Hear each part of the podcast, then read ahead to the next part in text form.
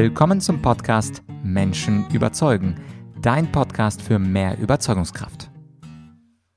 Hast du manchmal das Gefühl, dass dein Gegenüber schlechte Argumente bringt, aber du weißt nicht, wie du diese schlechten Argumente spontan entkräften kannst?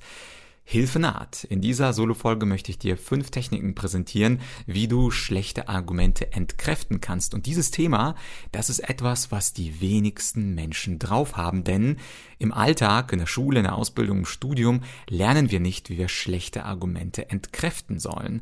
Und ich habe das auf mühevolle Weise gelernt, wo ich, du weißt das ja vielleicht, zehn Jahre debattiert habe und dort muss man unbedingt auf die Argumente des Vorredners eingehen, bevor man seine eigenen präsentiert. Und wenn man das zehn Jahre macht, ja, dann kann man das zumindest ein bisschen. Und äh, vor einem Monat, da hatte ich ein Klassentreffen mit meiner Masterclass Herbstgruppe 2022.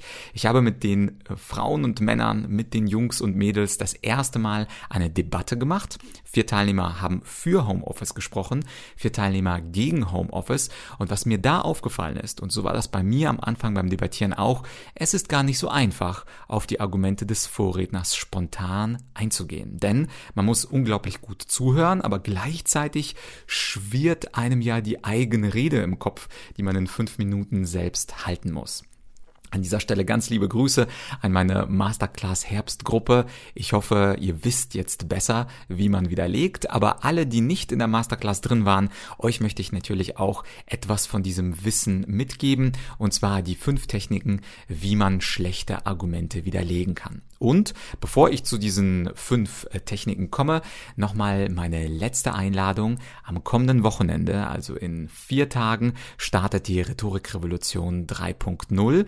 Falls du schon mal zufälligerweise letztes Jahr bei meiner ersten oder zweiten Rhetorikrevolution dabei warst, diese wird mal wieder anders. Und zwar möchte ich auch eine Übung einbauen, wo du spontan die Möglichkeit hast, Argumente von mir spontan zu entkräften und diese fünf Techniken, die du jetzt von mir hörst, auch aktiv anzuwenden.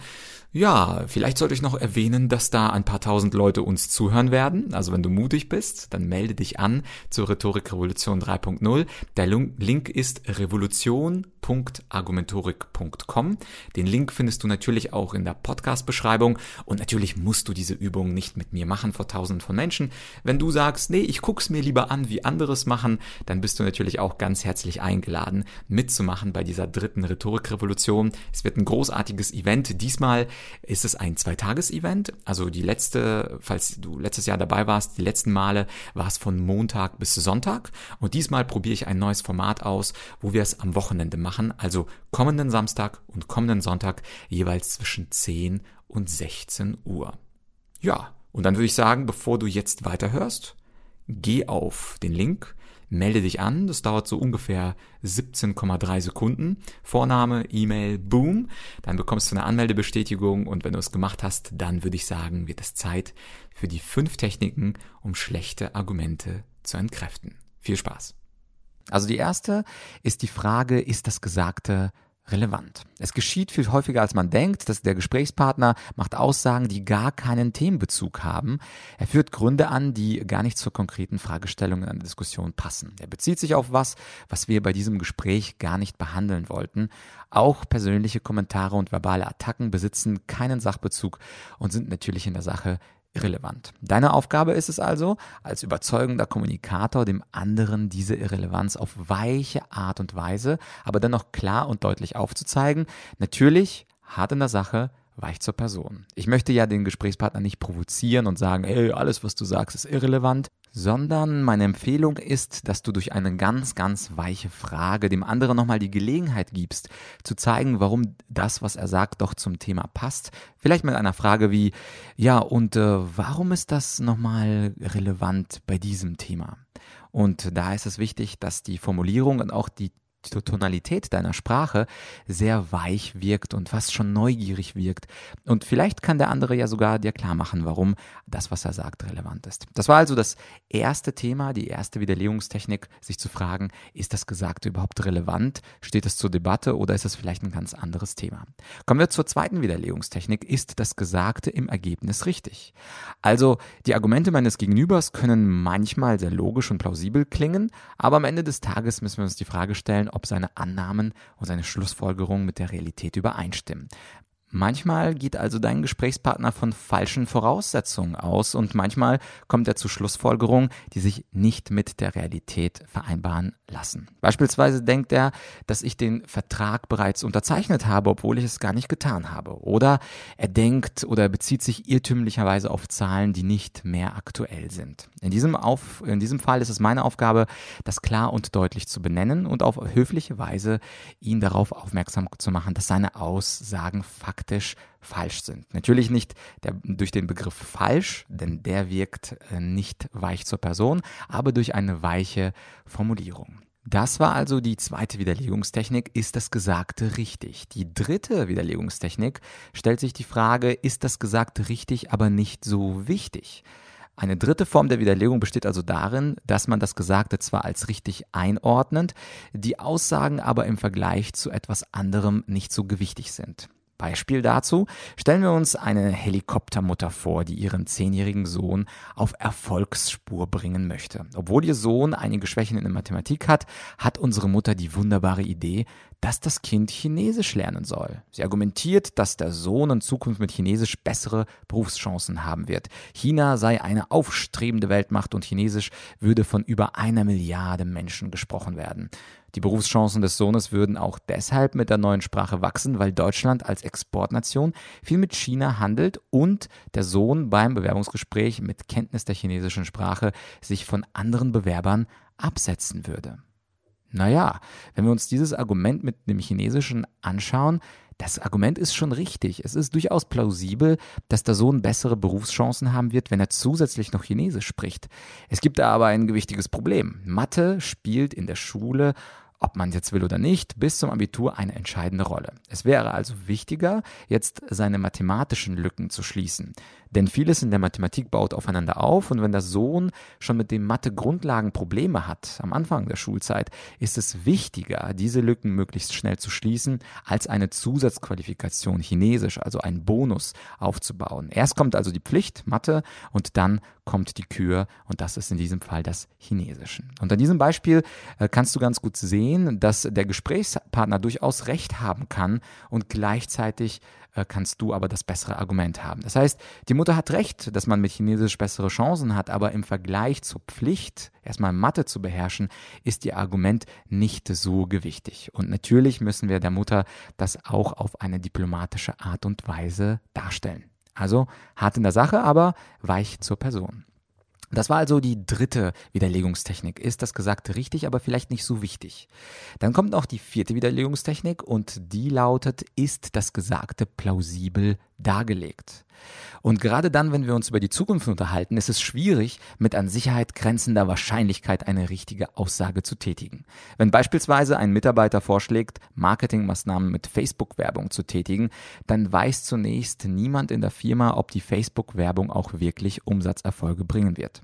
Hier ist entscheidend, dass unser Gesprächspartner plausibel darlegt, warum ein bestimmtes Ergebnis, also der Gewinn durch Facebook-Werbung, eintreten wird. Plausibilität bedeutet, dass der Gesprächspartner nachvollziehbare Gedankengänge macht, die mit allgemeiner Lebenserfahrung vereinbar sind, also keine Gedankensprünge und dass er die offensichtlichen Gegenargumente berücksichtigt. Ja, und die 1000-Euro-Frage ist natürlich, wann ist eine Argumentation genau plausibel? Also, wenn der Kollege sagt, dass viele andere Unternehmen mit Facebook-Werbung Erfolge gefeiert haben und er sogar drei Beispielunternehmen gefunden hat, die über ihre Facebook-Werbung Erfolge im Internet berichten, dann ist es dennoch noch nicht so wirklich plausibel. Denn man müsste sich fairerweise auch die Frage stellen, wie viele Unternehmen viel Geld in Facebook-Werbung hineingesteckt haben, ohne einen Gewinn erzielt zu haben oder beziehungsweise teilweise große Verluste gemacht zu haben. Es ist sogar wahrscheinlich, im Netz mehr Argumente für Facebook-Werbung oder Marketing mit Facebook zu finden, weil erstens viele Unternehmen sich aus Marketinggründen mit ihren Erfolgen brüsten wollen und zweitens viele Marketingunternehmen bei der Erstellung von Facebook-Werbung helfen und mit dieser Art von Werbung Geld verdienen und drittens die meisten Unternehmen, die mit Facebook-Werbung Verluste machen, natürlich nicht öffentlich darüber im Netz schreiben werden, um ihr Image nicht zu gefährden. Also das ist ja super unrealistisch, dass Unternehmen Unternehmer, äh, ein Unternehmen sagt, hey, äh, liebes Internet, wir wollen euch mal was mitteilen. Wir haben 10.000 Euro im Ozean von Facebook versenkt. Wir haben gar nichts generiert, keinen Return on Invest und wir wollten einfach mal mitteilen, wie schlecht und dumm wir uns dabei angestellt haben. Das ist natürlich sehr unrealistisch. Und genau diese Gründe zusammengenommen sprechen dafür, dass es zwar möglich, aber eben nicht wahrscheinlich ist, mit Facebook-Werbung viel Umsatz zu machen. Da müssten schon äh, zusätzliche Prämissen, zusätzliche Bedingungen und Fakten auf den Tisch kommen. Wie man an diesem Beispiel also schön sieht, sind einige Argumente auf den ersten Blick zwar glaubwürdig, aber eben nicht plausibel, weil wichtige Aspekte nicht beachtet wurden und somit das Argument von uns nicht akzeptiert werden sollte. Also kurz zusammengefasst, bei der Plausibilität sollten wir uns Folgendes fragen. Ist das Argument, und das ist der erste Punkt, meines Gegenübers logisch nachvollziehbar? Zweitens entsprechen seine Ausführungen der allgemeinen Lebenserfahrung. Drittens gibt es Gedankensprünge. Und viertens, und das ist im Alltag besonders wichtig, wurden besondere Gegenaspekte gewürdigt oder ist das eine einseitige Berichterstattung für zum Beispiel Facebook-Werbung oder für ein ganz bestimmtes Thema? Und wenn eine dieser vier Fragen verneint wird, also bei dir, bei deiner internen Prüfung, dann ist das Argument deines Gegenübers nicht wirklich plausibel und kann von dir widerlegt werden. Immer natürlich, wie auch schon üblich, weich zur Person. Das war also die vierte Technik, wie man richtig widerlegt, also zu suchen und herauszufinden, ob das Argument des anderen plausibel war. Und jetzt kommen wir zum fünften Punkt. Ist das Gesagte widerspruchsfrei? Das ist natürlich die fünfte Art zu widerlegen, einen Widerspruch zu finden. Wir alle wissen, die Menschen sprechen viel, wenn der Tag lang ist. Die Frage aber ist, ob dein Gesprächspartner in all seinen Ausführungen widerspruchsfrei bleibt. Häufig sagt jemand, das eine und abends sagt er was völlig andere. Also das liegt häufig daran, dass ein Mensch im Laufe des Tages manchmal auch für sich selbst unbemerkt seine Meinung verändert. Viele von uns sind wankelmütig, das ist nur menschlich. Doch genau diese Wankelmut führt zu Widersprüchen. In unserem obigen Beispiel mit dem Kollegen, der sich für Facebook-Werbung einsetzt, ist es zum Beispiel möglich, dass derselbe Kollege ein paar Tage zuvor die These aufgestellt hat, man dürfe beim Marketing nicht das Geld aus dem Fenster werfen. Und jetzt, wo er ein paar, Ta paar äh, Tage später gute Geschichten über den Erfolg von Facebook-Werbung gelesen hat, ist er begeistert und hat bereits völlig vergessen, dass er ursprünglich ganz vor vorsichtig mit dem Marketingbudget umgehen wollte. Und das ist auch verständlich. Manchmal werden wir vom Enthusiasmus geradezu gepackt und vergessen unsere eigenen guten Prinzipien. Wenn ich einen Widerspruch in den Aussagen meines Gesprächspartners finde, dann werde ich damit das Argument meines Gegenübers natürlich sofort zu Fall bringen können. In der Logik sagt man übrigens, dass der Widerspruch der größte anzunehmende Unfall in der Argumentation ist. Also ein GAU oder ein Super-GAU. Und wenn ich diesen Widerspruch auffinden kann, dann entkräftigt dadurch das Argument auf wirkungsvolle Weise. Selten wird sich jedoch ein Mensch innerhalb von einer Minute oder innerhalb von derselben Tag oder derselben Woche widersprechen. Um einen Widerspruch ausfindig zu machen, sollte ich mir die Ansichten eines Kollegen oder Freundes oder Chefs merken und zumindest in wichtigen Themenbereichen notieren. Damit wird es mir leichter fallen, diese Widersprüche später überhaupt erst zu finden.